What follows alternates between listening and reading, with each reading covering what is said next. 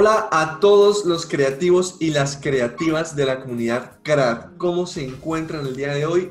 Les quiero dar la bienvenida a este nuevo podcast, a este nuevo CRAD Podcast, el episodio número 2, con nuestro gran amigo Gabriel Buitrago. Sí, señor, sí, señor. Gracias, Andrés. Y súper chévere que estamos aquí ya en la, en la segunda versión y esperamos que sean un montón más. Claro que sí, sí será. Tenemos muchos temas, mucha tela por cortar. Entonces, Uf, ustedes prepárense porque lo que viene es contenido. Y en este episodio vamos a hablarle de un tema que es, para mí, vital y fundamental para todo artista. Para todo artista que quiere mantenerse aprendiendo, que quiere seguir creciendo y que quiere llegar lejos. Y es el estudio el estudio de un artista. ¿Qué significa el estudio, Gabriel? ¿Qué piensas? El estudio, el estudio. Uy, este es tremendo tema. Este, este tema es buenísimo y al mismo tiempo tiene como muchos, o al menos me da la impresión de que tiene como muchas perspectivas, porque eh, así como todos somos diferentes, parece que los métodos de estudio pueden ser también igualmente diferentes para muchas personas. Entonces, no recuerdo bien si lo hablábamos en el, lo, mencionamos en el, en, el, en el primer podcast, en el anterior, en el que de repente algún método funciona para alguien, pero posiblemente para otra persona no. Pero ahí está lo bueno de invertir tiempo en experimentar y probar eh, qué, qué, métodos de estudio, qué métodos de, aprendizaje funcionan. Yo diría que el estudio es eh, esencialmente lo que nosotros queramos que sea, siempre y cuando nos deje la enseñanza que, queremos obtener del estudio. Eh, y, pues sí, que, finalmente el, estudio puede ser algo muy personal, justamente por esto, ya que como que dependiendo de cómo somos nosotros, cómo reaccionamos, qué nos gusta hacer y las cosas que, nos gustan o que nos atraen, creo que esto puede ser determinante para nosotros eh, eh, saber qué funciona, qué funciona mejor para nuestros casos individuales. Así es, así es. Y claro que lo mencionó en, uno de los, en uno de los spoilers que hizo en el episodio anterior. Ah, por accidente. sí, sí. Claro que sí. Pues bien, para mí, para mí el estudio es el analizar, ¿sí? El analizar las referencias que tenemos, ¿cierto? Para aprender y que podamos poder aplicar todo eso que, que vimos, que todo eso que aprendimos en algo nuevo, en algo propio. Es decir, poder ver referencias, ¿cierto? Analizarlas, entenderlas, comprenderlas y lograr aplicarlas a un proyecto personal. Para mí, el estudio se basa en eso. ¿sí? Es decir, no hacemos nada con simplemente copiar algo. Y eso es un tema que, hablaremos más adelante, pero para mí el estudio tiene que ser un análisis, un análisis completo de eh, el libro, ¿cierto? Del documento, del tema que estemos estudiando o de la referencia que estemos estudiando, ¿sí? O del tutorial o del curso en el que estemos nosotros. ¿Cómo podemos analizarlo? ¿Cómo podemos poder llevar eso que aprendimos a nuestro propio proyecto? ¿Cómo podemos aplicarlo? Y, eso me lleva a una pregunta, Gabriel. ¿Qué opinas de que copiar es estudiar?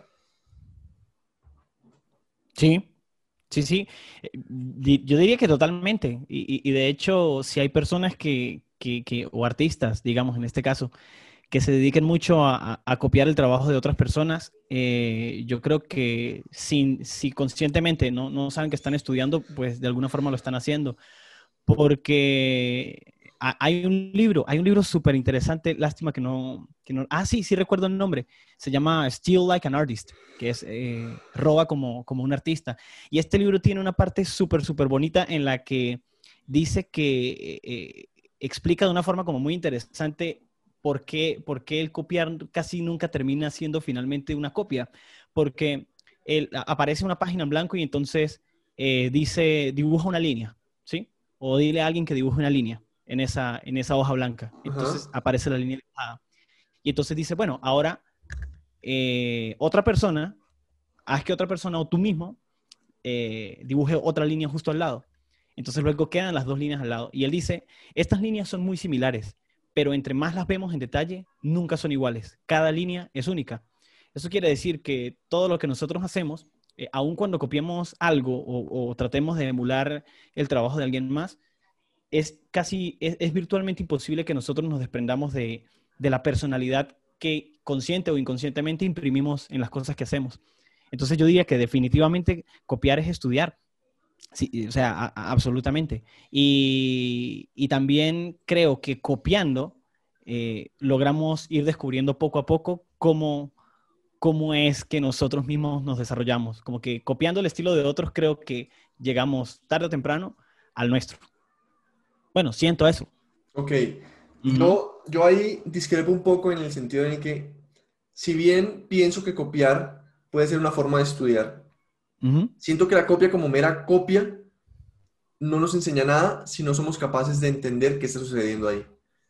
ah, ok, desde, la perspectiva del análisis. Exactamente, es decir, si, yo, si, yo hago una, si yo hago un estudio, ¿sí? porque si quiero hacer un estudio de un personaje que yo admire, por ejemplo, Kim Jong-il, ¿sí? si logro estudiar una de sus obras y yo trato de copiar lo que estoy viendo, yo lo que busco hacer es analizar cómo es la distribución de las formas, cómo aplica la perspectiva, dónde están los puntos de fuga, ¿sí?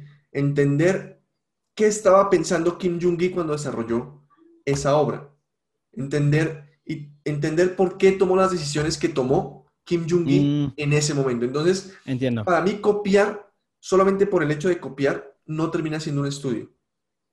Para mí, ah, esa, copia que uno realiza debe llevar o debe estar de la mano de un análisis, ¿cierto? Un análisis un poco más profundo sobre qué decisiones tomó el artista en ese momento, por qué la composición es de esa forma. Y todo eso me lleva a la pregunta, ¿por qué? O sea, si yo me pregunto el por qué de cada cosa, puedo hacer un estudio un poco más completo. Claro, claro. Sí, totalmente de acuerdo sobre desde la perspectiva del análisis. Y de hecho, eh, a lo mejor debí mencionarlo, pero sí, súper importante esa parte de que es muy diferente simplemente eh, hacer como un ejercicio y repetirlo mil veces, pero puede que no sea necesario repetir X ejercicio mil veces si entendemos la base del ejercicio, la lógica del ejercicio. Creo que eso es lo que, lo que, lo, que Andrés trata de, explicar aquí, que no es solo copiar algo y repetirlo muchas veces, sino que también trabajar de forma inteligente que es entendiendo. En el caso del dibujo, por ejemplo, de personajes, se trata del estudio de la anatomía, porque eh, si, por ejemplo, yo tomo un modelo y dibujo su brazo, solo con verlo, sin conocer más, más, allá de, cómo funciona la, anatomía, puede que después de dibujarlo muchas veces, pues sí logre dibujar el brazo bien. Pero eso sería muy diferente y usted me puede corregir para saber si estoy como colocando su punto de forma, si lo estoy entendiendo. Eh, si, si sería muy diferente eh, el, solo dibujar ese brazo, digamos, mil veces, a tomar un libro de anatomía y entender eh, los huesos, la musculatura, dónde está cada parte, para luego sí ir a dibujar y entonces saber qué es lo que le da esa forma, qué es lo que hace que un brazo en este caso sea de esta manera, eh, qué hace que la mano cuando se tuerza sea así.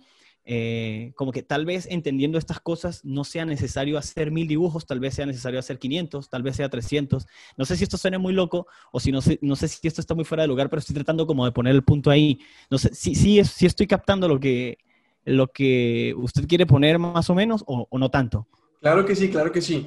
Por ahí va la cosa. Lo que pasa es que, y lo que dices es muy cierto, porque, porque realmente si uno no entiende lo que está pasando, uno después no puede aplicarlo en sus proyectos. Uno puede copiar al pie de la letra, ¿cierto? Un cuerpo humano, un paisaje, un patrón de sombra. Pero el día en que te toque hacer un dibujo sin referencias, ¿sí? O un dibujo sin esa referencia específica que estás viendo, te vas a quedar perdido, ¿sí? Vamos a quedar todos perdidos porque realmente si no entendemos la razón del por qué aparece esa sombra, ¿sí? la razón de por qué el bíceps tiene esa forma y no otra forma. Si no entendemos qué está ocurriendo por debajo, nunca, logramos, nunca lograremos eh, aprender bien de ese estudio que hicimos. Entonces, lo que, dice, lo que dice Gabriel es muy importante y claro que sí va muy de la mano con lo, que yo decía, tratar de analizar y preguntarse el por qué, el por qué la, la, nariz tiene esa forma y no tiene otra. Entonces, cuando uno se pregunta el por qué, ¿cierto? Empiezan a ver las, las, las respuestas, empiezan a aparecer, ah, ok, lo que pasa es que debajo de la nariz hay un cráneo. El cráneo tiene esta forma, por esa razón aparece esta parte en la nariz. Y hay un cartílago, por esa razón hay esta forma en la nariz. Y hay músculos, ah, ok, y hay grasa, ah, ok. Entonces, ya cuando uno se empieza a preguntar el por qué, por qué, por qué, empieza a desentrañar toda esa información. Ok, exacto. Ese es. y hay una cosa, hay una cosa súper importante.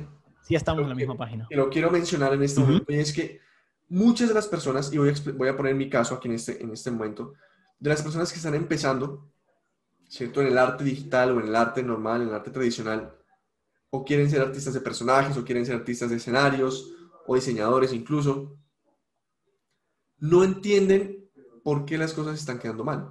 O sea, no entienden por qué, por más que estudian algunos objetos o estudian algunas referencias, no saben por qué, por qué van quedando como, como chuecas, por qué las personas como que no tienen, no le dan la acogida que ellos esperan. Y algo que yo he aprendido a lo largo de estos años de, mi experiencia es que uno al principio, cuando está empezando, no entiende, ni siquiera sabe qué es un fundamento. ¿Sí? Uno sabe que los va aprendiendo, uno aprende copiando, ¿cierto? Otros artistas, pero no entiende lo que, lo que hablábamos un rato, no entiende lo que está pasando porque no entendemos qué son los fundamentos. Y si no entendemos qué son los fundamentos, pues no vamos a poder avanzar en ningún punto de nuestro, de nuestro trabajo. Entonces, me gustaría que, desde, desde, su experiencia, Gabriel, nos cuente un poco qué son los fundamentos. Para esas personas que quieren avanzar, que quieren mejorar y les hablan de fundamentos, yo soy los que hablan mucho de fundamentos, pero es que no todos, o sea, yo cuando yo empecé, no tenía ni idea que era eso, o sea, yo no sabía que era un fundamento. ¿Sí? Entonces, claro. ¿qué opina Gabriel? ¿Qué, son los fundamentos? Sí, sí, sí. Em, yo diría que en resumen los fundamentos son todas esas cosas que ignoramos cuando empezamos a hacer como este trabajo de, arte y que solamente comenzamos a entender cuando ya la cosa es muy seria, porque se vuelve, se vuelve una necesidad se vuelve una necesidad. Y, totalmente de acuerdo. Yo creo que cualquier persona que, empiece, y sobre todo aquellos que, arrancan en esto de forma empírica, con lo cual eh, yo soy una de esas personas en las que, que, al, menos, sí, exacto, que si, si, uno fue, si uno es el tipo de persona que arrancó en esto, que, se metió en esto de sentarse en la computadora y de repente empezar a, a cacharrear y a mover una cosa y a mover la otra, eh, uno simplemente se concentraba en crear algo, pero, obviamente no hay ninguna intención ni ninguna idea de, o, ningún, ¿cómo decirlo? Como no hay ninguna conciencia sobre de que había, hay color, de que hay armonía, de que puede haber forma. Nada de eso existe. Solamente existen las ganas de crear. Entonces, eh, eh, los fundamentos, yo diría que también son como esa cosa que, actualmente por la cantidad de información que hay en Internet y tutoriales y cosas, como que es, es es una tentación, eh, genera como la tentación de ignorarlos por lo, por lo, por lo insignificantes que podría parecer al principio o por lo obvios que podría ser. Es como, es demasiado obvio, ¿sí? Como que alguien dice, bueno, si vas a pintar tienes que estudiar el color. Entonces resulta que, bueno, eh, si alguien se sienta y comienza a hacer, no sé, pinturas digitales o cualquier cosa, eh, ¿cuánto tiempo invierte realmente estudiando el color, pero estudiándolo, es decir, sentado, analizando lo que, lo que venimos hablando? ¿Cuánto tiempo realmente va a invertir? Eh, tomando estos, tocando estos temas, eh, investigando, leyendo, viendo tutoriales. ¿Cuánto tiempo se, invierte realmente estudiando? Entonces, a mí me da la impresión, esto es una impresión muy personal, de que eh, en esta era en la que estamos, donde la información y redes sociales como que se tiende un poco a, saltarse, a saltarse los fundamentos. Y eso puede ser la razón en, la frustración de muchos casos. yo, yo, yo tengo compañeros eh, personas que están como un poco más empezando con el tema, por ejemplo, de, crear, digamos, personajes. Eh, pero personajes, digamos, en logos o en marcas, mascotas. Entonces ellos me muestran siempre sus dibujos, ellos me muestran sus dibujos y entonces ellos me dicen justamente esto que menciona Andrés, como que, eh, Gabriel, veo que esto me gusta mucho, pero todavía siento, siento que hay algo que no, que, que no está ahí, como que está raro, algo chueco, hay algo mal. Y en efecto yo los veo y les digo, ah, sí, claro, y, y, hago, a mí me gusta hacer esto como de pintar encima y decir, ah, es que, ¿qué tal si esto y esto y esto? porque esto? Y ellos dicen, oh, claro, totalmente. Pero eso no es algo que siempre supe, simplemente es algo que con la repetición constante eh, se, vuelve, se vuelve automático. Y son fundamentos demasiado sencillos. Muchas veces eh, son, son, son, son tontos, porque por ejemplo hay, hay personas que les gusta ser, digamos, alguien que hace un personaje de un tigre, no sé. Entonces resulta que la gente comienza a dibujar un tigre, pero sin ver siquiera una foto de un tigre. Ellos, ah, muchas personas simplemente asumen cómo es un tigre en su cabeza y comienzan a dibujar y ya. Y yo creo que ese es un primer error si, no si estamos trabajando sobre una idea de algo real. ¿No? Eh, creo que lo mismo pasa con la anatomía. Es como que si yo quiero dibujar un ser con un cuerpo eh, similar al de un humano, se supone que debería saber cómo es un cuerpo humano, ¿no? O sea, como que 100%. Entonces creo que, que, los fundamentos son estas cosas que son tan importantes y tan obvias como que es tan necesario que a veces se tiende a ignorarlos por lo mismo, por, por lo esencial que es, me da la impresión. Pero sin duda son la, la clave del trabajo de calidad sin duda. Sí, y Gabriel me parece interesante porque mencionó como cinco conceptos súper interesantes en todo, en todo esto que, nos acaba de mencionar. Pero antes de mencionarlos, me gustaría decir, digamos, mi forma de pensar desde los, de, los fundamentos. Y es, para mí los fundamentos, cuando se habla de fundamentos artísticos, se habla de esa, esa unión de elementos básicos, ¿cierto? Que van a hacer que nuestro trabajo tenga una estructura adecuada, que van a hacer que nuestro trabajo tenga cimientos, ¿sí? Para mí, los fundamentos son como los cimientos de todo, de todo artista. Como dice Gabriel, uno ya los da por, por hecho, ¿cierto? Uno, supone que todo el mundo lo sabe, pero no, deben ser, no debe ser así porque es que los fundamentos deben ser revisados y revisados una y otra vez, así sea por los artistas más grandes del mundo.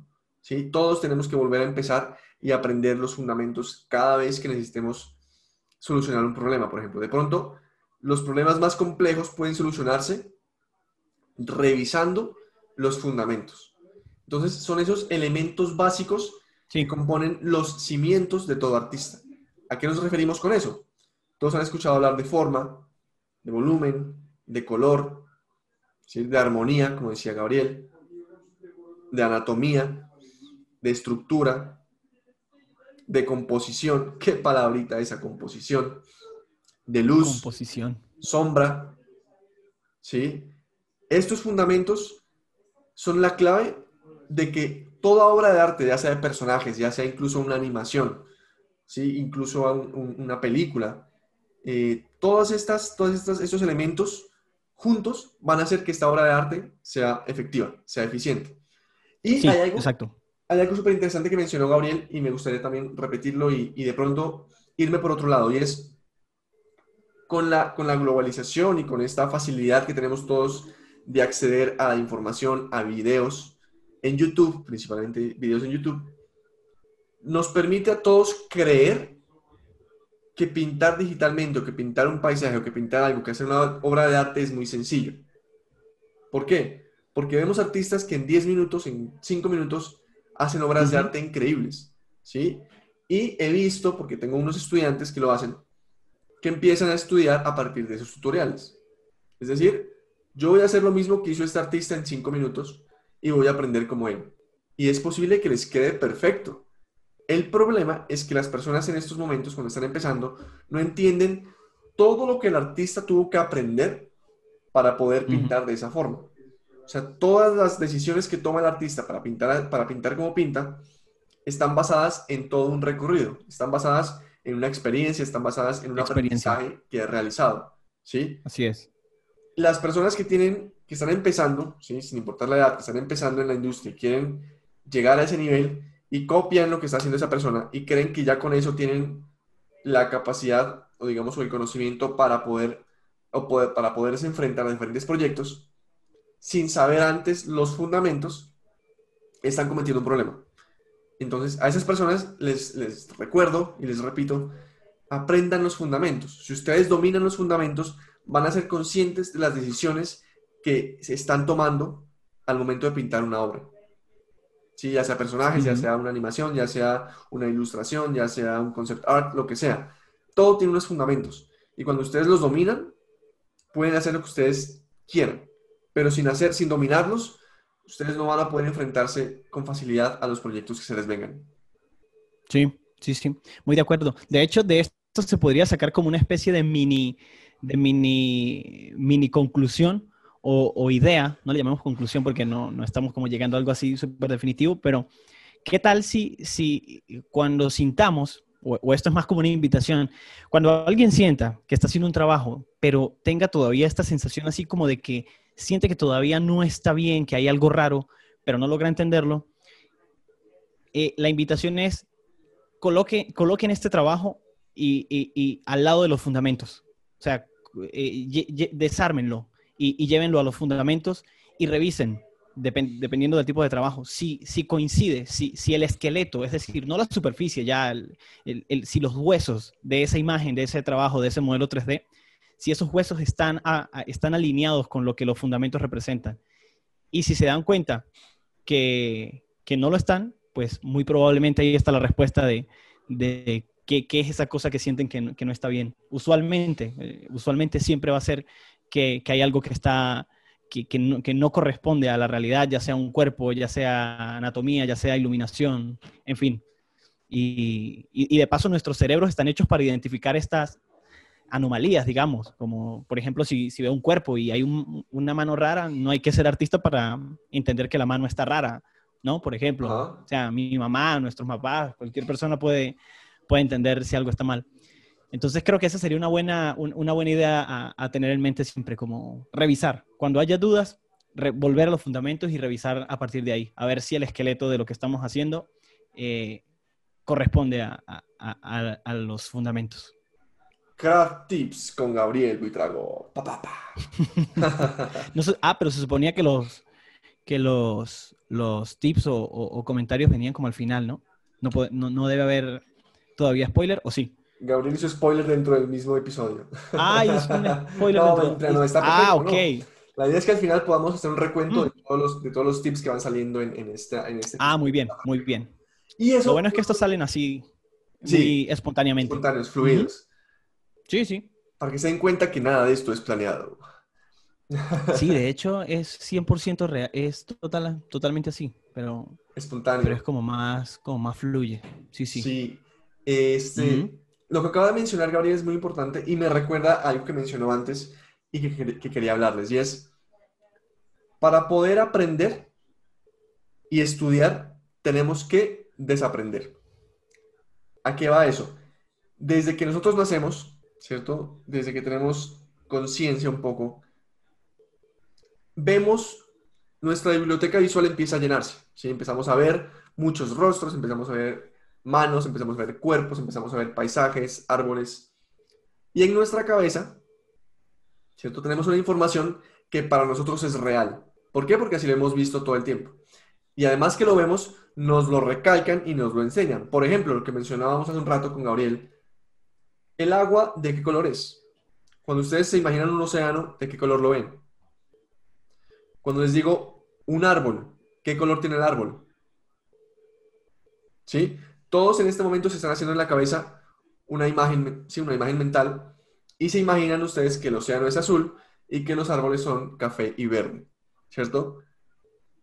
Pero al momento en el que ustedes estudian, ¿cierto? Tienen que olvidarse de eso. Olvídense de lo que saben para que ustedes puedan aprender más. ¿Sí? ¿Qué pasa cuando el océano está o sea, cuando, cuando hay un atardecer, ¿sí? Y se toma una foto del océano en ese atardecer. ¿Qué color va a tener el océano? No va a ser un azul, ¿cierto? Y para poder entender ese color y para poder estudiar y analizar esa, ese, ese color de ese océano en ese momento específico, tienen que olvidarse de lo que ustedes sabían antes. Tienen que olvidarse de que el océano es azul. Y así pasa con todo lo que mencionaba Gabriel. Nosotros creemos que hacemos una mano perfecta si lo hacemos sin referencia, ¿cómo sabemos que está bien? Simplemente porque creemos que está bien. En nuestra cabeza tenemos una forma de pintar manos, ¿sí? Pero realmente, si no aprendemos, si no vemos la estructura, si no vemos referencias, nunca vamos a aprender. Y si no nos olvidamos lo que tenemos en la cabeza ya, es muy difícil que nosotros aprendamos algo nuevo. Entonces la invitación también es esa, a desaprender para poder aprender algo nuevo. Sí, sí, sí, muy de acuerdo. Muy de acuerdo. Y quiero, quiero hablar un poco de, los libros. Para mí, fundamentos se aprenden en los libros. para mí la teoría es la clave para que nosotros podamos ejercer la práctica. ¿Sí? Entonces, hay muchos libros súper interesantes, súper teóricos, que son geniales y brutales. Entonces, yo, yo cuando conocí a Gabriel, yo recuerdo que él tenía en su oficina por lo menos unos tres o cuatro libros de arte. Y para mí eso era la sensación, porque en mi vida había visto un libro de arte. O sea, yo los, los fundamentos no los dominaba cuando llegué donde estaba, donde Gabriel. Ah, Entonces, creo que Gabriel es el indicado en este momento para hablarnos un poco de eso, de los libros de arte. ¿Qué opinan? Sí, sí, sí. Eh, el, primero que todo, antes de, antes de mencionar esto, tengo que decir que yo no soy ningún experto en el tema de la teoría o de la cosa, eh, eh, sino, sino que lo, lo, lo, veía en ese momento más como algo, como un enriquecimiento, como a lo que estaba haciendo, como que, ah, qué interesante, aquí un libro que me explica cómo manejar el color, digamos, que creo que este fue uno de los libros que más le gustó a Andrés cuando, cuando nos conocimos, eh, el tema del, libro del color, porque Andrés se sentía como un poco desconfiado con el manejo del color. Eh, a, mí me parece que una de las cosas más interesantes de, aprender y de estudiar, por ejemplo, utilizando libros, claro, puede ser libros, pueden ser, eh, puede ser un video en internet, puede ser cualquier cosa, pero con el tiempo uno se da cuenta de que hay cosas que se pueden aprender en un minuto y pueden cambiar la vida de alguien para siempre. Absolutamente. Así es, así es. o sea, un comentario, una idea, un tip, algo muy simple puede cambiar el proceso de trabajo de alguien para toda la vida. Y eso es increíble. Y de hecho, con esto, de este, cuento de los libros que, veníamos echando, eh, a, mí me pasó y por eso fue que le, compartí este libro, eh, eh, le compartí este libro a Andrés después sobre el color, un libro viejito, viejito, que me, que me conseguí en, Bogotá, en el centro, en algún momento. costó 10 mil pesos, pero lo tomé porque era barato, primero era muy barato, y el libro se veía interesante porque era, era muy corto, e, e, es, es, corto. Y entonces eh, hablaba de un método científico para el color y eso me pareció interesante porque dice, uy, pero que nunca había pensado en el color de una forma como más técnica. Y resulta que por muy, eh, que como por muy técnico y complejo que suene, el libro resultó siendo todo lo contrario. Resulta que el libro se concentraba en simplemente enseñarnos, eh, en, en, este caso sobre el color, fórmulas muy objetivas o sea, nada subjetivo, estamos hablando de fórmulas muy concretas para, sobre cómo administrar el color eh, eh, en diversas situaciones, eh, diseño textil, diseño gráfico, ilustración, para cualquier cosa, porque pues, el, color está en todos lados. Y el tema es que solo leyendo como dos o tres páginas en cinco minutos, en esos cinco minutos tuve el mayor aprendizaje en color de mi, de mi vida hasta el momento y todavía tengo este libro y todavía lo repaso. Entonces, eh, lo interesante de los, libros o del estudio en general es que no es necesario pasar todo un año eh, leyendo un libro o buscando libros para obtener como algo que nos pueda ayudar. O sea, literalmente en momentos, en, en, lapsos muy cortos de tiempo, incluso en momentos muy puntuales, podríamos llegar a conseguir un tip o una idea que nos va a ayudar muchísimo. Y claro, el mejor lugar para esto serían en este caso los libros de los libros de arte. Y por este ejemplo que doy con el libro de color lo doy porque es demasiado real. Es como que ok si el, podemos administrar el color de esta forma tomamos un complementario luego lo dividimos complementario dividido y esta fórmula va a funcionar si utilizamos un porcentaje de este color y un porcentaje de este y este y este en una pieza. Boom y resulta que sí cambia la a partir de ese momento es todo es como que wow, claro, esto tiene sentido. Y eso no significa que es algo a lo que nos vamos a amarrar para siempre, pero definitivamente el enriquecimiento y el, aprendizaje de ese momento cambia, cambia todo. Y, y, por eso yo diría que no importa el libro, si cuesta mucho, si cuesta poco, el valor está eh, también en, cómo nosotros, en que nosotros seamos positivos al aprendizaje, como que estemos dispuestos a sentarnos y, captar lo que estamos viendo, no hacerlo simplemente por el hecho de, leer un libro y decir que lo, que lo leímos, sino la intención, la, intención bonita de, querer aprender lo que hay. Entonces yo diría que eso es súper genial, súper genial.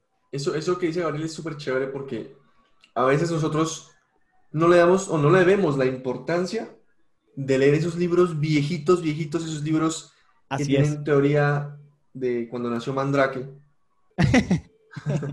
esos libros viejitos, y no, nos damos cuenta que eso es la base de todo. O sea, esos libros viejitos tienen información importantísima y súper valiosa que nos, en estos tiempos, con la globalización y con tanta información que hay allá afuera, no vamos a encontrar nunca, porque como hay tanta información afuera, no sabemos qué es lo, lo adecuado. Mientras que si vamos a un libro que funcionó hace mucho tiempo, sabemos que ese es el indicado, es el que funciona. Sí, Es la información adecuada para hacerlo. así es. Eso me parece mí brutal. Y sobre todo, les quiero recomendar unos libros de arte que me han servido a mí para aprender fundamentos, principalmente para la construcción de personajes. De pronto Gabriel tiene otros que, que sé que tiene Mm. otros Ujú. claritos por ahí. Ah, eso está bueno, los podemos compartir. Sí, yo tengo un libro que para mí es vital, ¿sí? Vital, vital, vital, vital, y se llama Anatomy for Sculptors. Ese libro es para escultores 3D, pero para el que dibuja es súper importante para entender las estructuras que componen el cuerpo humano. Entender la forma de los brazos, entender ese esqueleto del que hablaba Gabriel. No tiene que ser huesos, no tienen que ser músculos, sino la forma principal que domina estas estructuras. ¿Sí? El torso, el rostro, el esternón, la cadera, las piernas. Este, este libro para mí es oro y se llama Anatomy for Sculptors. Ustedes lo pueden encontrar en internet sin problema. Hay otro, hay otro súper importante que se llama eh, Anatomy for Artists. No sé si lo has escuchado, Gabriel, pero es muy, No, muy, no, muy chévere. Anatomy for Artists. Es súper explicativo y no es, eso iba a decir, no es tan teórico como un libro de anatomía médico, sino que contiene cuerpos humanos, obviamente contiene desnudez, pero contiene también técnicas de cómo dibujarlos. Sí, tiene también algunos dibujos de cómo las obras maestras se han basado siempre en el dibujo apropiado de referencias, de modelos. Entonces, para mí, ese, ese para mí es brutal. Hay un libro, Claro. hay un libro también para los que hacen concept art, que lo conseguí hace mucho tiempo. Seguramente Gabriel se ha escuchado hablar de él, no sé si me lo pasó él, de hecho, que se llama The Skillful Handsman. Es un libro Ah, que creo que sí. es creado por un estudiante, pero es súper chévere porque explica todo el proceso para crear el concepto de arte de un personaje y de algunos personajes de una historia. O sea, el- el- todo el proceso está ahí. Si no me equivoco, ese libro lo hizo Mike Yamada, me da la impresión. Y creo que el libro fue publicado por Design Studio Press, que, que es la misma, el- e- esta editorial de California que creo que es de Scott Robertson, si no me equivoco, una, una cosa así, no, no me acuerdo bien. Pero sí, The Skillful, ¿cómo es? The Skillful Handman, The- algo así. The Skillful, The Skillful Handsman es, wow. Sí, es por Mike Yamada Ah, Mike Yamada, sí, sí es, sí es, entonces. y lo revisó, el forward lo hizo Ian McKay. Wow. Ah, ok. Wow. Este Y creo que, creo que, y creo que es Design Studio Press, ¿sí? La editorial. ¿La es que otra organización es esa? Sí, es bueno, no sé Design, si es de Design él. Studio Press. Eh, Design Studio Press. Ah, sí es. es. Sí, ese libro es brutal porque se presta, eh, el, el- justamente el- en el libro lo que hace el artista es como desarrollar un proyecto completo, desarrolla una idea. Entonces es como el ejemplo perfecto de cómo alguien, si quiere hacer como un pitching o si quiere simplemente comenzar a desarrollar su historia o cualquier proyecto que tenga en mente, para, yo creo que eso puede servir para cualquier cosa, un juego, una película, un corto, una animación, no sé. Creo que ese libro es el ejemplo perfecto y súper ideal para estudiar, porque a pesar de que no es mi área, yo lo, yo lo vi, no, no sé si lo vi en físico, si alguien lo tenía, alguien, alguien que conocía, pero definitivamente es brutal, brutal. To- Sí, Total, tremenda, herramienta para estudiar. Para los que Sí. quieren hacer concept art, este libro es la ley, es la Biblia. Tienen que revisarlo todos. Es como, es, es como que el libro, yo creo que el libro, más allá de la parte técnica y todo eso, enseña como a cómo pensar cuando se va a crear un universo entero. Porque creo que eso es lo que él hace. Él crea un universo, un mundo, eh, plantea la idea de cómo funcionan las cosas, por qué los personajes son así. Entonces es súper interesante porque va hacia la, la creación de mundo más allá de la, de la ejecución técnica de, cada concepto. Y eso es clave. O sea, eso es súper, súper clave porque todo, to- todo artista, eh, más, más allá de alguien que ejecuta una técnica, es también un creador, un pensador. Y ese libro refleja esa cosa de una forma muy, muy genial. Eso es importantísimo. Y esto también para todos es otra forma de estudiar. Es decir, no siempre se trata de tener las mejores capacidades técnicas ¿cierto? Para desarrollar algo. Es decir, no, no es el que mejor renderice una ilustración, porque eso es simplemente una habilidad que se puede obtener. Pero lo importante es, ¿qué vas a contar? ¿Qué vas a contar con esa, con esa ilustración que estás haciendo? Entonces, algo que he aprendido es que siempre uno debe contar una historia a través de nuestras obras, ya sea animación, ya sea eh, personajes, ya sea 2D, 3D, lo que sea. Tratemos de contar una historia con lo que estamos haciendo. Cada brochazo debe tener una intención, ¿sí? Contar esa historia. Entonces, a veces en vez de aprender tanto sobre o fortalecer tanto la parte de, de la técnica, es también importante aprender un poco esa, esa intención que se tiene. Sí, sí, absolutamente, absolutamente. Creo que a, mí, a, mí, me gusta mucho hablar de esa parte porque creo que está un poquito más relacionado con mi trabajo, que es como desde la perspectiva del diseño gráfico, ¿no? Donde como que hay que pensar bastante eh, hay que ponerle como bastante a la parte de la idea que hay detrás de lo, de lo que se está viendo. Y, y, de hecho, Andrés, voy a aprovechar entonces para mencionar dos libros que tengo en mente aquí eh, que se, salen un poco del tema técnico y se van ya más como hacia esto que estamos comentando ahora, como el, el, pensar. Eh, esencialmente son libros que, que, son como, como que inspiran más y, y yo los recomendaría y los recomendaré siempre. Creo que el primero sería un libro que se llama, uh, ¿cómo se llama? Good Damn Advice de George Lois. Eh, creo que en, en, en, español se consigue como Qué buen consejo por George Lois. Y es un libro súper corto que tiene literalmente, eh, bueno, no voy a entrar tanto en detalle como en quién es George Lois, él es un creativo de, ya hoy día es bastante viejito si, si todavía vive, y él, él, creó campañas de marcas y cosas muy interesantes, pero fuera de esto, él le hace libros para cualquier tipo de personas, incluso para gente que no trabaja en arte, para abogados, para quien sea, porque el libro simplemente invita a las personas a abrir su mente de una manera, y no quiero que esto suene cliché ni como un libro de autoayuda, porque no lo es. De hecho, el libro, el libro es fuerte en el, en el, en el punto de, como de sonar, utiliza groserías y es muy, muy de frente. Eh, esencialmente el libro lo que hace es como invitar a las personas a pensar de forma más humana, eh, como a dejar de ser, de pensar como un robot y a pensar más como un ser humano que, que quiere hacer las cosas bien y que quiere ponerle como mucha alma al trabajo. Good Damn Advice, increíble, tremendos consejos ahí en ese libro. Y literalmente el libro no tiene párrafos, o sea, no hay, no hay una estructura de libro con páginas y párrafos, son simplemente como 103 consejos en todo el libro uno, dos, tres y todos están enumerados. Ese es todo el libro. Se hace súper genial. Good Damn Advice. Qué buen consejo. De George Lois. Buenísimo. Y el otro yo creo que sería este libro llamado Zigzag. Eh, aquí acabo de buscar el nombre del autor porque no lo recordaba y es Kate Sauer. Se llama Zigzag como de Zigzag. Eh, The Surprising Path to Greater Creativity, como el, sorprendente camino hacia una más grandiosa creatividad.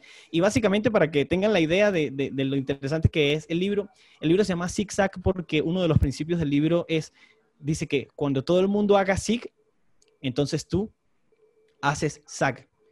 Y con eso lo que quiere decir es que hay que como que aprovechar las tendencias. Cuando mucha gente se dedica a hacer algo, o está muy concentrada siguiendo un camino, eso es una gran oportunidad para seguir justo el camino contrario. Súper recomendado, súper recomendado eh, ese libro. Para todo el mundo, independientemente de que hagan arte o de lo que sea, son libros que eh, dejan algo, dejan algo muy, muy, muy bonito. ¿Quién es el autor del libro? Eh, Kate Sauer, no sé cómo se pronuncia realmente. Kate como K-E-I-T-H y el apellido es Sauer como S-A-W-Y-E-R.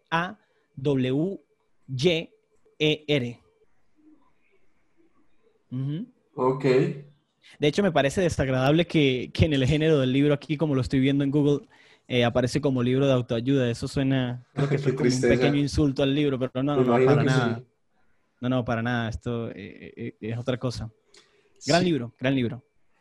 Me encantan esos libros y igual mencionémosles por favor los libros que tenía Gabriel cuando yo llegué, de Scott Robertson también, el de How to Draw ah, y How to Render. Sí, Creo que eso ha pasado mucho de moda por, los, como por lo que hablábamos. Han, llegado tantos tutoriales y tantos, tantos videos, tantos cursos, tanta globalización que esos fundamentos empiezan como a perder un poco. Pero aunque nunca tuve esos libros, siento que son importantísimos porque el review que he visto y que he escuchado de ellos ha sido genial y lo que me contaba Gabriel también de ellos ha sido increíble. Entonces, eh, no sé si quiero hablar un poco de esos libros. Claro, absolutamente, absolutamente. Eh, igual, repito, e, este no termina siendo mi campo, pero todavía tengo esos libros conmigo. Eh, creo que a cualquier artista que trabaje dentro del medio del diseño digital, del arte digital, concept art, modelado, personajes, creo que casi todos siempre saben de estos libros. Son dos, esencialmente. El primero es How to Draw, cómo dibujar, y el segundo es How to Render, que es como la continuación de ese libro. Y es tal cual, el título no puede ser más claro. En el primero, How to, How to Draw, el libro eh, se concentra en mostrar técnicas de dibujo para dibujar casi cualquier cosa. Es impresionante y son libros extensos, los dos son muy extensos. Eh, y luego en, en, el primero enseña a dibujar, netamente a dibujar, no, no hablamos de color ni nada, porque para eso está el segundo libro, How to Render, en How to Render, eh, el autor es Scott Robertson, que Scott Robertson, pero junto con, creo que hay, hay, dos artistas más que lo apoyan a él en, el, en algunos ejercicios y en algunas muestras del libro. Y en este segundo, en How to Render, simplemente pasa la etapa de ahora entender la iluminación, la reflectividad, los principios de la luz. Eh, entonces, esencialmente es como que, ok, en el primer libro enseña a las personas y muestra como el core, el esqueleto, la parte pesada del dibujo. Y en el segundo, en How to Render, muestra cómo llevar ese dibujo a, cómo, cómo aplicar luz, esencialmente, luz y reflectividad y todos estos principios sobre ese dibujo. Creo que todo el mundo los conoce y son increíbles. Y para ser honestos, son libros que no son tan fáciles de estudiar. Eh, a pesar de que están increíblemente bien hechos, pero no es que no sea fácil porque haya algún problema en el libro, no, o sea, los libros son increíbles. Lo que pasa es que la información es muy sólida, o sea, es información pesada. Por ejemplo, en How to Draw me parece que es un libro bastante pesado al principio, sobre todo para alguien que esté como empezando muy, muy desde cero. Pero ahí está. O sea, creo que eso más bien no es un punto negativo, creo que es positivo porque eso demuestra que el libro realmente tiene peso. Es, ambos libros tienen mucho peso. Y si alguien se quiere pasar a esa parte y tomárselo muy, muy en serio, esos son, son la Biblia, la Biblia del arte digital. How to Draw y How to Render, de Scott Robertson y de esta misma editorial que estábamos mencionando, Design Studio Press. De hecho, pueden entrar en la página y ahí tienen todos sus libros. Súper, increíblemente recomendados. Buenísimo, buenísimo. Hay un libro, hay un libro que el mismo Ivan Melamunsen me recomendó, que se llama eh, How to Draw de... Ah, no, Fun with a Pencil, perdón, Fun, Fun with a Pencil de Andrew Loomis yo le pregunté a, a Evan Mel, a mí un le dije, tomando una cerveza, le dije, hombre, no sé cómo hacer para que los dibujos me queden mejor, o sea, para, para poder dibujar lo que yo quiero comunicar. Yo a veces dibujo sin tener una idea en, en, mente, simplemente por dibujar. Y él me dijo, tienes que buscar este libro. Fun with a Pencil de Andrew Loomis. Y lo busqué y realmente es bastante chévere porque es muy explicativo. Y a diferencia de los de Scott Robertson, es muy sencillo de aplicar, muy sencillo, y, va como al punto de cómo aprender a dibujar rostros, expresiones faciales, manos y muchas cosas más. Andrew Loomis es como el papá de todo. Mm, ok, no, creo que no, lo conocía. Échenle un ojo. Andrew Loomis es, el, es el, el, papá, entonces a todos también invitamos a, escribirlo por aquí. a este gran autor. Andrew Loomis, Fun with a Pencil. Creo que él tiene un libro que se llama How to Draw Heads, Head and Hand, algo así creo que es, de Andrew Lucas. Son netamente libros de dibujo, me imagino. Sí, puro dibujo, puro dibujo. Ok. Hay un libro espectacular que me lo han recomendado demasiado y los quiero, lo quiero recomendar también en este momento, que se llama Color and Light, de James Gurney. Okay. Yo, yo en, ese, en esa búsqueda de aprender color que de, de, la que hablaba Gabriel, por la cual llegué a ese libro viejito, viejito, viejito que me lo, que me lo prestó él. Yo pregunté a muchos artistas de cómo hago para aprender a aplicar color y todos me dijeron exactamente lo mismo. Color and Light de James Gurney. Y lo interesante es que James Gurney en este momento tiene un canal de YouTube y sube constantemente videos de pintura, eh, de acuarela. Ah, y Enseña, enseña diferentes técnicas. Entonces, búsquenlo, James Gurney el libro se llama Color and Light Eso es importantísimo también. Buenísimo. Súper, súper. Voy a anotarlo aquí también. Adelante. Otro autor, ¿no? Sí. Sí, James Gurney.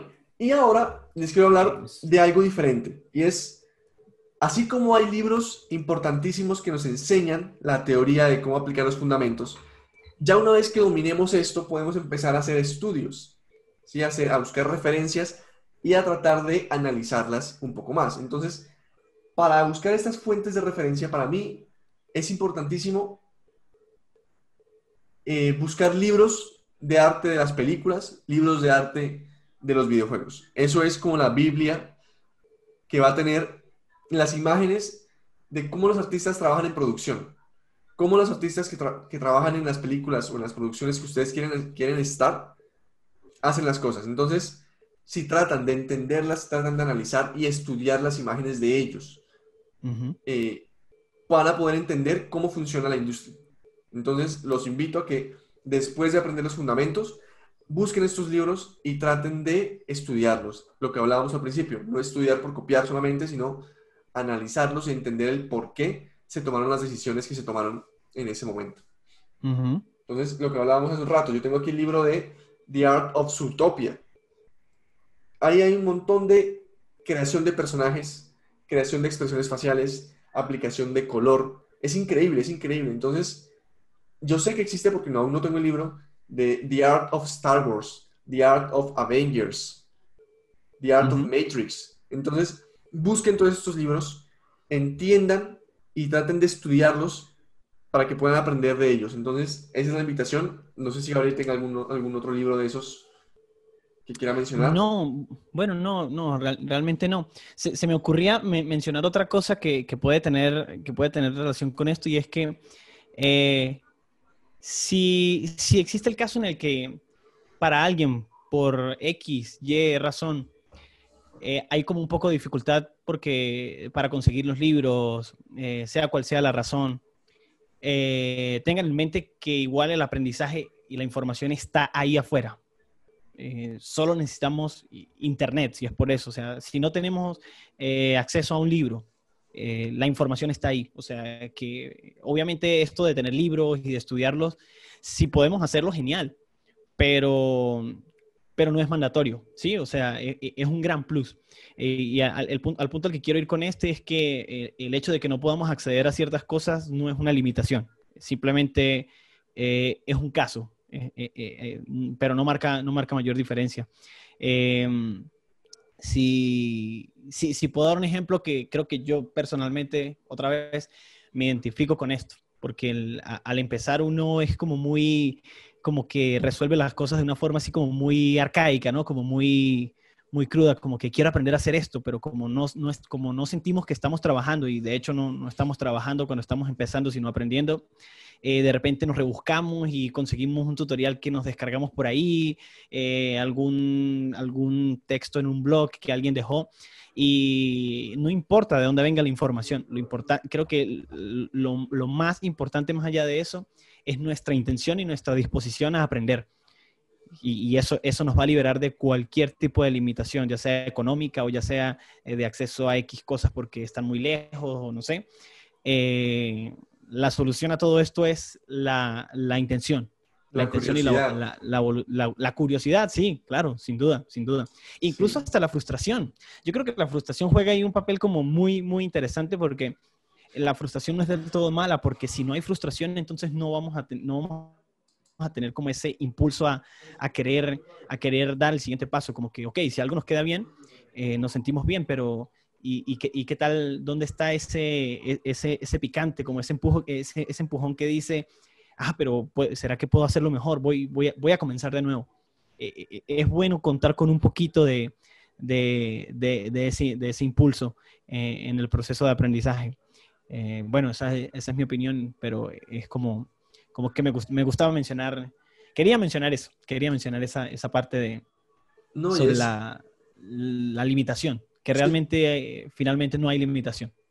Siento que es importantísimo porque sobre todo en, esta, en este momento donde la información está ahí al alcance de todos, a veces lo que necesitamos es un poco de curiosidad y de buscar. A veces la gente es, la gente y nosotros también, yo también lo he sido, somos un poco perezosos.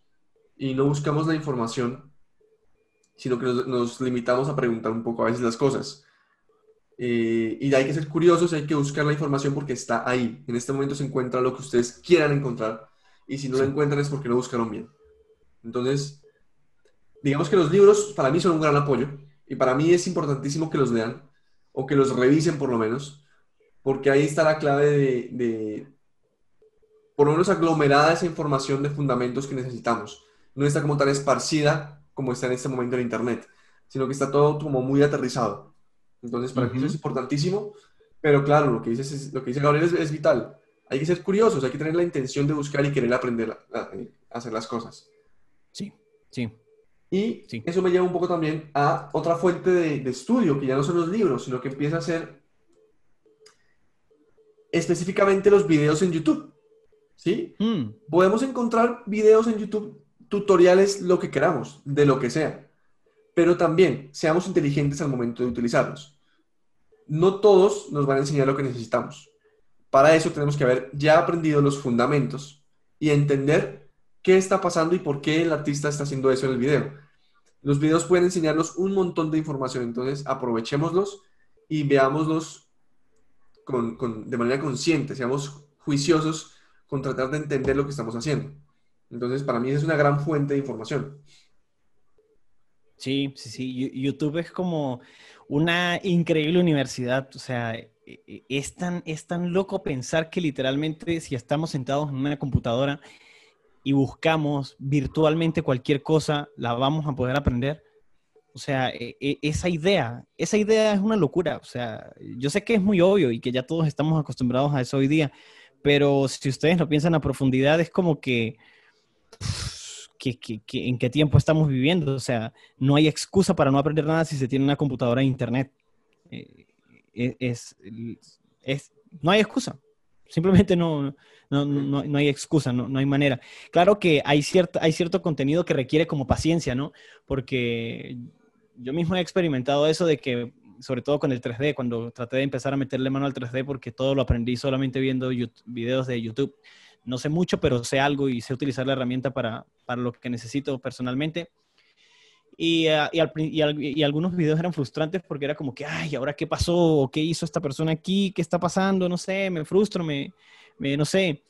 Pero simplemente había que persistir, o sea, no había que cerrar el video porque obviamente llega la, llega la idea de como que, ah, esto no me sirvió, voy a cerrarlo y lo voy a dejar ahí. No, no, no, había que sobrepasar esa barrera, como, ok, ya, voy a regresar otra vez qué es lo que no estoy entendiendo. Y resulta que en algún momento se entiende. Lo que pasa es que a veces estamos aprendiendo algo a lo que simplemente no estamos acostumbrados. Y puede ser que simplemente nos tome un poquito de tiempo eh, poder relacionarnos con eso. Pero si alguien ha estado en esta misma situación, de que está viendo un video, eh, si es algo muy técnico y, siente que hay alguna parte que no está entendiendo, hay algo que, está como fallando, inténtelo de nuevo. O véanlo de nuevo, vuélvanlo a repasar.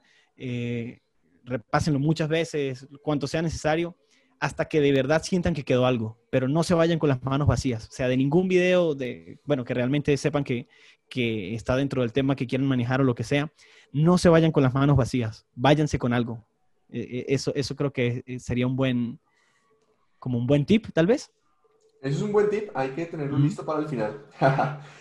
y lo ah, que dice Gabriel es, es importantísimo y hay algo clave y es, no siempre vamos a entender todos los conceptos. Es posible que lleguemos a un video sin entender todos los fundamentos y eso me pasó a mí específicamente. Creo que estuve dos o tres años escuchando hablar sobre values. A esto tiene mal los values, mejoremos los values, los valores. los valores. No tenía absolutamente ni idea qué era eso. Ok, un paréntesis. Eh, dime, cuéntame. Ah, perdón por la interrupción. Solamente quería dejar como de paréntesis de que de repente si hay alguien que nos escucha y no, no, está tan familiarizado con el término de los valores, eh, con valores nos referimos esencialmente a luz. Eh, luz. Los valores son, son la luz, es decir, eh, lo que se, lo que, todo aquello que está entre el blanco y el negro, lo que le da forma a las cosas que vemos, la luz. A eso se refiere Andrés con, con valores. Sí, y cuando yo, gracias Gabriel, cuando yo empecé, no entendía nada de esto. Y ahora que soy profesor de artes, yo me encargo de siempre enseñarles a los estudiantes. De lo primero que les enseño es qué son los valores qué son los tonos y qué es la saturación. Porque a veces uno, escucha las palabras y no las puede, no las puede entender bien. Uno no, entiende por qué un tono no es igual que, una, que, la saturación o porque no es igual que, que, la sombra, no es igual que el valor. Entonces, entender claramente qué es el valor, qué es la saturación y qué es el tono es súper importante. Como hablaba Gabriel, entonces los valores se entienden como esa intensidad de la luz, ¿sí? que está entre el, entre el 0 y el 1, en donde el 0 es el negro total y el 1 es la máxima cantidad de luz que puede llegar. ¿Sí? Sí. Yo veo la saturación como la intensidad del color. No sé si me puede corregir Gabriel, pero lo veo de esa forma. La intensidad de ese color. Puede ser muy tenue, ¿cierto? Llegando al blanco, o puede ser muy fuerte, donde es el color puro, puro, puro. Entonces, Correcto.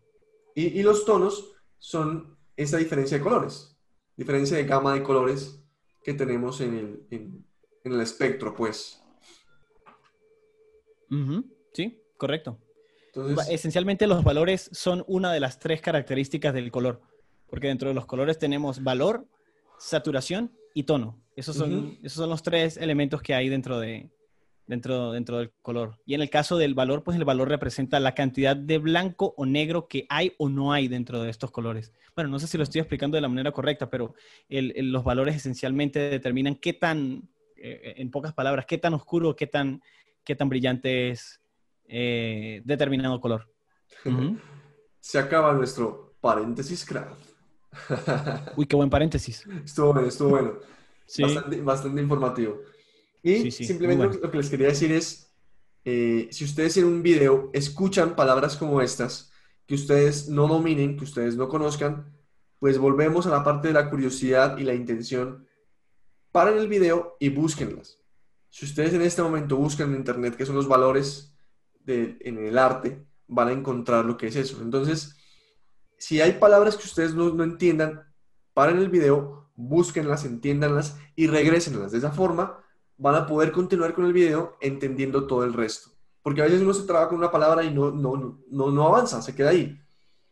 Entonces, ese, ese es como que quería terminar la idea por ese lado. Y quería introducir también para mí es, faltan dos temas importantísimos. El primero es los cursos. Una vez que mm. dominamos los fundamentos, una vez que ya vimos libros de arte, una vez que ya vimos videotutoriales, siempre van a haber preguntas y en este momento es donde los cursos entran en juego. Los cursos son dictados generalmente por profesionales de la industria.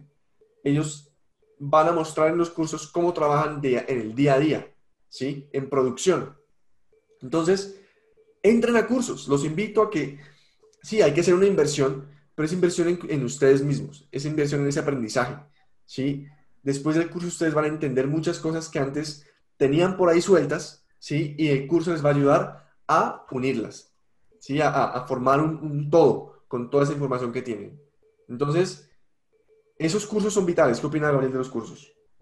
Sí, claro, dependiendo del, modelo de curso, ¿no? Si hay, hay, cursos que podrían ser eh, un curso ya pregrabado que nos da cierta información, eh, pero si alguna persona, por ejemplo, tiene la oportunidad de, también acceder a cursos, ya sea semi-personalizados o personalizados, digamos, en los que se le pueden hacer preguntas a las personas o al artista o al que lo está creando, yo diría que esos son una de las mejores oportunidades eh, de, o una de las mejores formas de obtener información sobre cosas muy específicas, porque hay veces que, puede ser que no encontremos información sobre lo que estamos buscando porque puede ser como algo muy difícil de explicar o un punto muy, muy particular. Eh, yo creo que otra de las mejores cosas de los cursos eh, es esto, tener la posibilidad de preguntarle a alguien, eh, algún experto de, sea cual sea el área, poder hacerle preguntas concretas acerca de dudas que tengamos sobre puntos técnicos o incluso más, allá de lo técnico sobre cómo funciona eh, eh, a nivel técnico, digo, a nivel, eh, quién sabe, económico, cómo se cobra, cómo funciona la industria, quién me puede ayudar a conseguir trabajo, cualquier cantidad de cosas. Entonces, sí, los cursos definitivamente son una inversión muy, muy buena, eso sí, obviamente asegurándose, asegurándose de que la fuente del curso sea, por supuesto, eh, una fuente confiable, ¿sí? Porque no quiere decir que porque alguien ah, eh, realice un curso no necesariamente es el curso ideal. Entonces creo que es bueno hacer un poquito de, de investigación antes de, tomar, de, tomar la decisión de, incursionar en algún, en algún curso, pero sí definitivamente los cursos son muy, muy buenas inversiones, que todos los que tengan posibilidades de hacerlas y, de hacer ese tipo de inversión y, ven un curso, consiguen algo que se relaciona mucho con lo que quieren, tómenlo, no lo duden. E, eso es el conocimiento, creo que es la mejor inversión que, pueden hacer, porque lo decíamos también en el, en el podcast anterior, la mejor inversión debe ser el conocimiento porque el conocimiento nunca se va a ir, siempre va a estar ahí, al menos hasta que nos vayamos, no sé, que hasta que hasta la muerte, pero de resto creo que eh, es de las pocas cosas o tal vez la única que de verdad no nos pueden quitar y es lo que aprendamos y lo que y lo que sepamos. Yo creo que nos van a catalogar como podcast de autoayuda en Spotify. Uy, ¿será que nos van a hacer lo mismo que le hicieron a, al libro de Zigzag? No, no, ojalá no, ojalá no. Yo creo que sí, no, pero, pero para todos, eso es importantísimo lo que dice Gabriel. Eh, tienen que estar ustedes eh, dispuestos a invertir, a invertir en ustedes mismos, ¿sí? A invertir en ese conocimiento porque es lo que les va a dar a ustedes la clave para seguir avanzando. Si es posible que no lo, no lo hagan de manera profesional, sino que sea de, un, de hobby, digamos. Pero si quieren dominar esa, esa disciplina, el curso es importantísimo, es vital es vital y les va a ayudar a, subir de nivel. Como hablábamos también hace ocho días, es una forma en la que ustedes pueden salir de ese estancamiento de manera un poco más rápida y subir de escalón y seguir avanzando en su, en su, en su carrera, pues, en su pasión, en lo que ustedes realicen en este, en este momento. Y finalmente, hay algo que yo creo que Gabriel me va, me va, a ayudar con esto, y es que después de aprender toda esta información, hay algo que a veces no le vemos toda la importancia que realmente tiene. Y son las conferencias. Las conferencias mm. no son siempre técnicas, de hecho casi nunca son técnicas. Las conferencias son básicamente hablar o escuchar la experiencia de un artista grande, a escuchar cómo ha sido el camino que ha llevado a que el artista en este momento esté donde esté. Una, una charla en la que el artista nos cuenta sus problemas, ¿sí? sus experiencias, nos cuenta eh, los retos que ha tenido que enfrentarse, nos cuenta qué ha sido lo más bonito de su carrera. Y eso es, para mí, de lo más valioso que podemos encontrar. Podemos ya dominar todos los fundamentos, podemos dominar las técnicas más importantes, pero escuchar esa experiencia, escuchar esas historias de, de personas que han triunfado, que han llegado a donde han soñado, es vital, es muy importante. Entonces, los invito a que ustedes, a todos ustedes vean conferencias y asistan a los eventos de arte, al Art Fest, a ver conferencias en donde no siempre esperemos información técnica, no siempre esperemos que el artista haga un demo, no siempre esperemos que nos enseñe qué paleta, qué brocha, qué, utilizó, qué pincel utilizó para crear sus, sus, sus proyectos, sino escuchemos y aprendamos un poco de ese camino, de ese recorrido de eh, aprendamos un poco más sobre, sobre la persona y no sobre el artista. Sí, totalmente, totalmente. Este, este, este, este es otro tipo de, de, inversión que aquellos que tengan la posibilidad de hacerlo, siempre y que tengan la oportunidad, no duden en hacerlo. Por lo mismo que dice Andrés, porque es muy diferente eh, aprender algo técnico sobre una persona, algún tipo o, algo, algo de este tipo, es muy diferente a, encontrarse en persona con alguien que de repente tenga más experiencia que nosotros o que haga algo que a nosotros nos parezca muy interesante y que lo haga muy bien. Y, la, ¿cómo decirlo? Como la motivación que genera conocer a esas personas, eh, valga la redundancia, personalmente, cambia todo, cambia todo, porque como que la chispa de la inspiración es como, uff, wow, es, es, un motor, es un motor tremendísimo. Y, creo que, es una de las experiencias más valiosas que, eh, uno de los aprendizajes más valiosos que se puede obtener al asistir a estos eventos, conferencias, en, sea donde sea que sucedan. La interacción personal con otras personas da como esa inspiración y esas ganas de trabajar como que no sé por qué, bueno, debe ser porque simplemente es contacto personal y entonces es muy diferente a escribir un correo o recibir un mensaje, no sé, una cosa así. Pero la interacción personal le da vida y le da como ese empujón, eh, ese empujón moral que a veces muchos necesitamos para poder seguir haciendo y como seguir ahí, en, aprendiendo con las ganas de, llegar a, lo que queremos, a lo que queremos hacer. Eh, entonces ahí coincido al 100% con Andrés cuando tengan esas oportunidades de asistir a eventos o lo que sea, ya sea el Crater Fest dentro de Colombia o ya sea en otro país, les cambia, eso cambia la vida, cambia mucho y, ayuda un montón. Sí, sí, yo siempre, siempre lo menciono, conocer a mi inspiración me cambió la vida, la artista que siempre me ha inspirado, eso me cambió la vida. Eh, en, en uno de mis eventos de arte un artista me respondió una pregunta, me solucionó una duda en cinco minutos. Y esos cinco minutos para mí valieron la pena. Porque estuve un año tratando de, entender por qué algo estaba mal. Y esos cinco minutos me dieron la, me dieron la respuesta. Entonces, eso para mí es súper valioso y no hay, mejor dicho, no hay dinero que, que valga y que, que, que, cambie por esos cinco minutos de conocimiento. Entonces, exacto. Y esa es la invitación también, chicos. Entonces, a veces esas inversiones son importantísimas. Lo que decía Gabriel también, ese, ese, esa chispa de inspiraciones vitales, súper importantes, es como el motor de todo artista. Puede ser el mejor artista, pero si el mejor artista no está inspirado, no está motivado, no está apasionado por lo que hace, no va a hacer nada, no va a crear.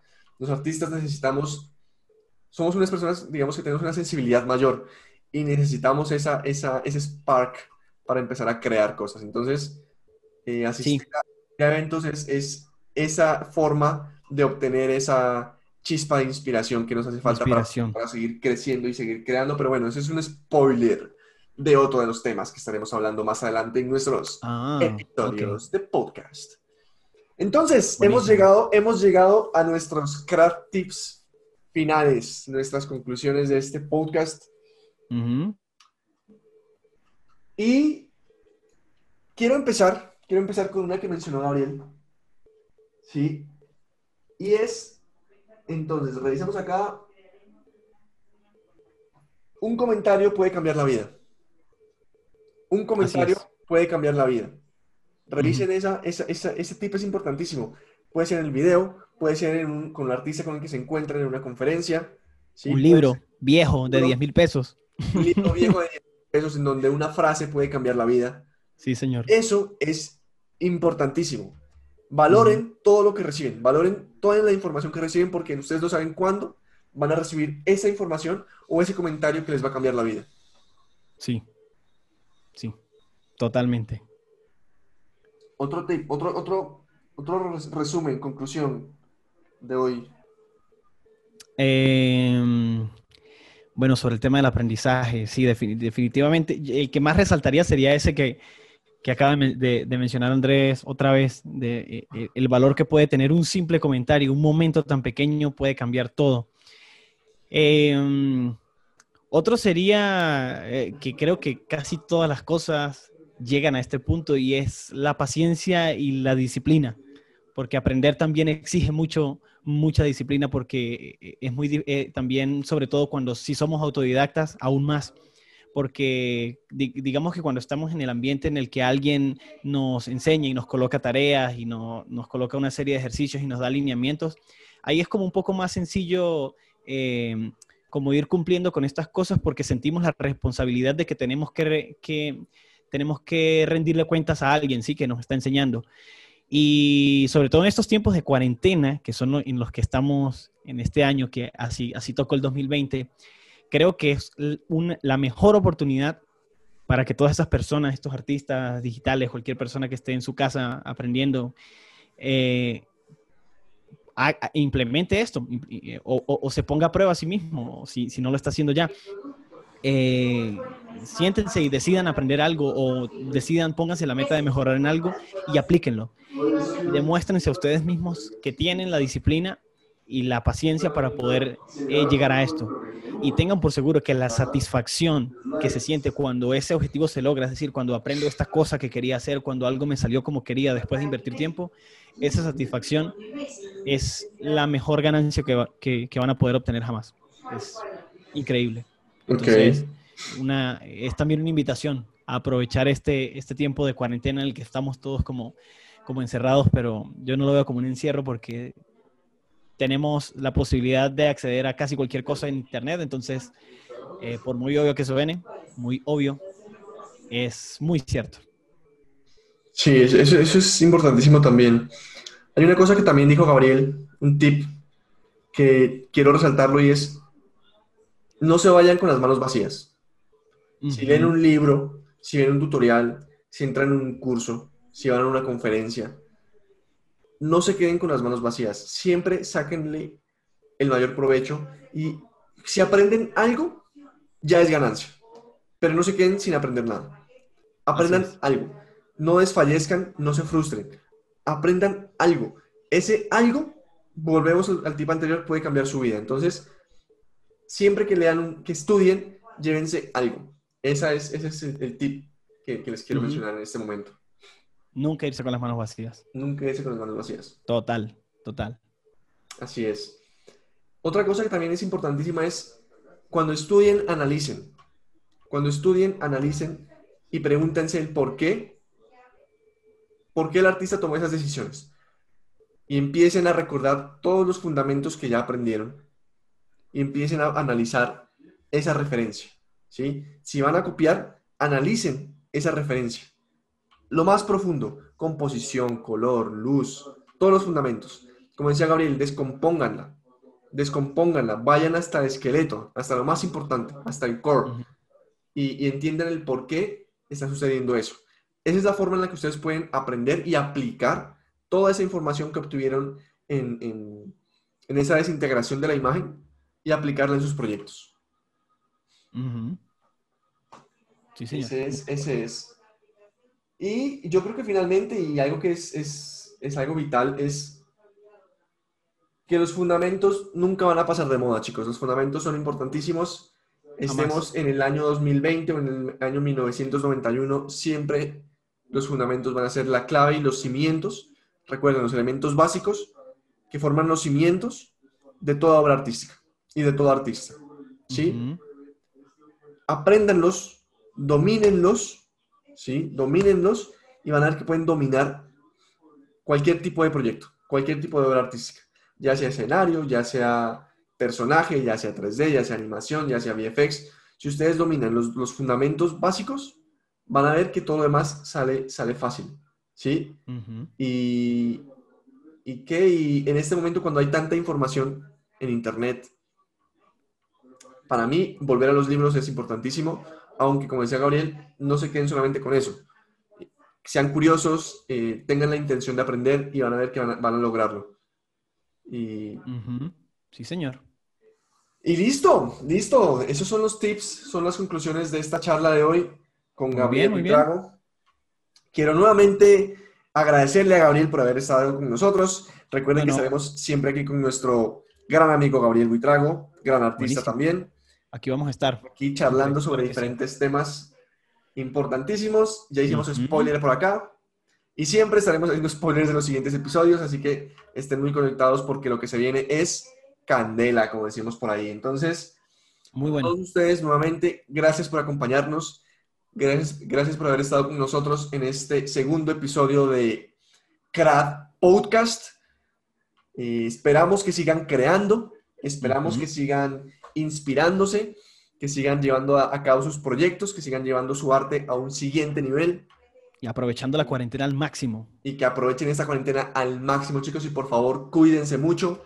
Esos son momentos para, para estar en casa, para aprender, para practicar y cuidar mucho ustedes y sus familias. Entonces, les damos un fuerte abrazo desde la distancia con Gabriel. Así es. Y nada, Muchas gracias por estar en este episodio y nos vemos en el próximo CRAD Podcast. Chaito, chaito. Chao, chao.